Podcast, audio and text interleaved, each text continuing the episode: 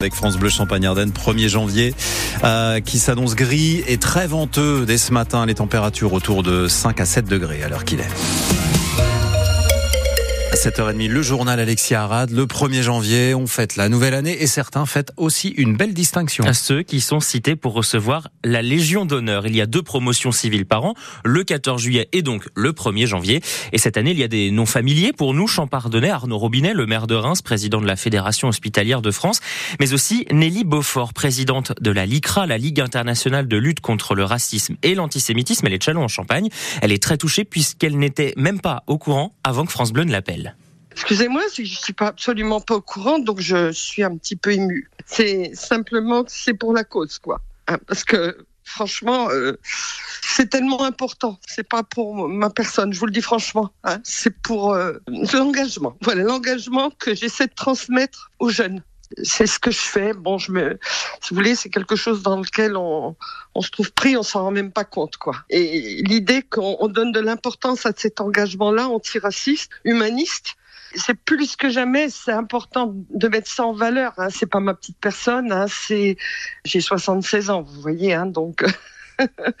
Mais l'idée de l'engagement. Euh, s'intéresser à l'autre et non pas d'une manière négative. Mon discours quand je vais dans une classe, c'est l'altérité, c'est mettez-vous un peu dans la peau de l'autre. Voilà.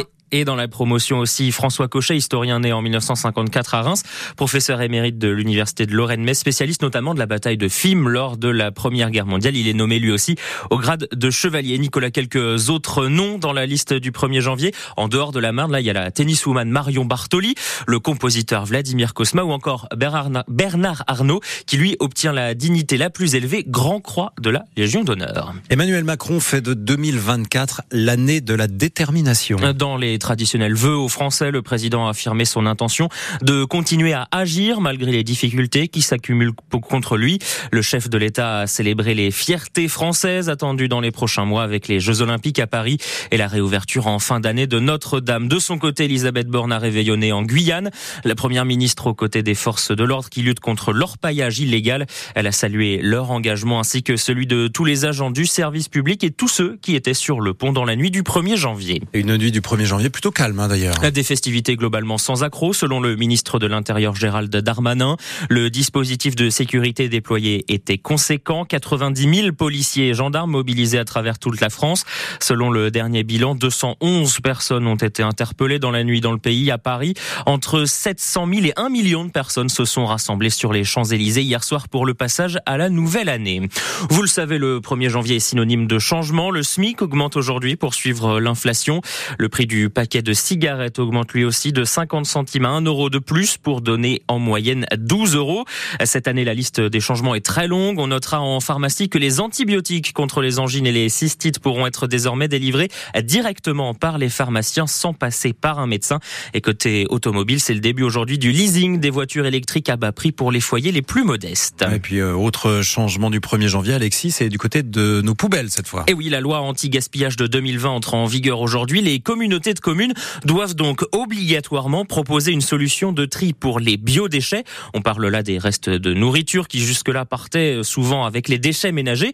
Il faut donc s'adapter. Exemple, dans le Grand Reims, il est mis en place un réseau de compostage avec la distribution de près de 16 000 composteurs, mais pas seulement, puisqu'à partir d'aujourd'hui, l'agglomération valorise les déchets alimentaires dans les cantines scolaires. Écoutez Catherine Vautrin, la présidente du Grand Reims. Nous, on a travaillé avec un prestataire, on a lancé euh, un appel d'offres et on a retenu une entreprise qui s'appelle Agricyclage. Cette entreprise qui est à proximité de Retel, c'est un regroupement d'agriculteurs. Ils vont donc traiter ces biodéchets par voie de méthanisation et ensuite ces biodéchets seront épandus avec des agriculteurs partenaires. Je rappelle que euh, nous avons euh, à l'échelle du Grand Reims 4500 enfants qui déjeunent tous les jours dans les cantines. Tout ce qui est Reims et les ex-communes de Reims Métropole ont leurs propres compétences et gèrent. Mais je, sais que la ville de Reims, comme euh, la communauté urbaine, va euh, traiter euh, son sujet de recyclage de cantines. Et ensuite, en rural, vous avez trois communes qui ont repris leurs compétences, que sont les Méneux, qui sont Gueux et Muison. En revanche, partout ailleurs, ça sera traité par agricyclage. Catherine Vautrin, la présidente du Grand Reims. Et puis si vous vous réveillez, que vous nous rejoignez sur France Bleu Champagne-Ardenne ce matin, la tête encore un peu dans le brouillard après le réveillon hier soir, restez bien avec nous puisqu'on vous donne tout ce qu'il faut pour vous remettre. Ce sera Nicolas dans le journal de 8 heures. Ah bon?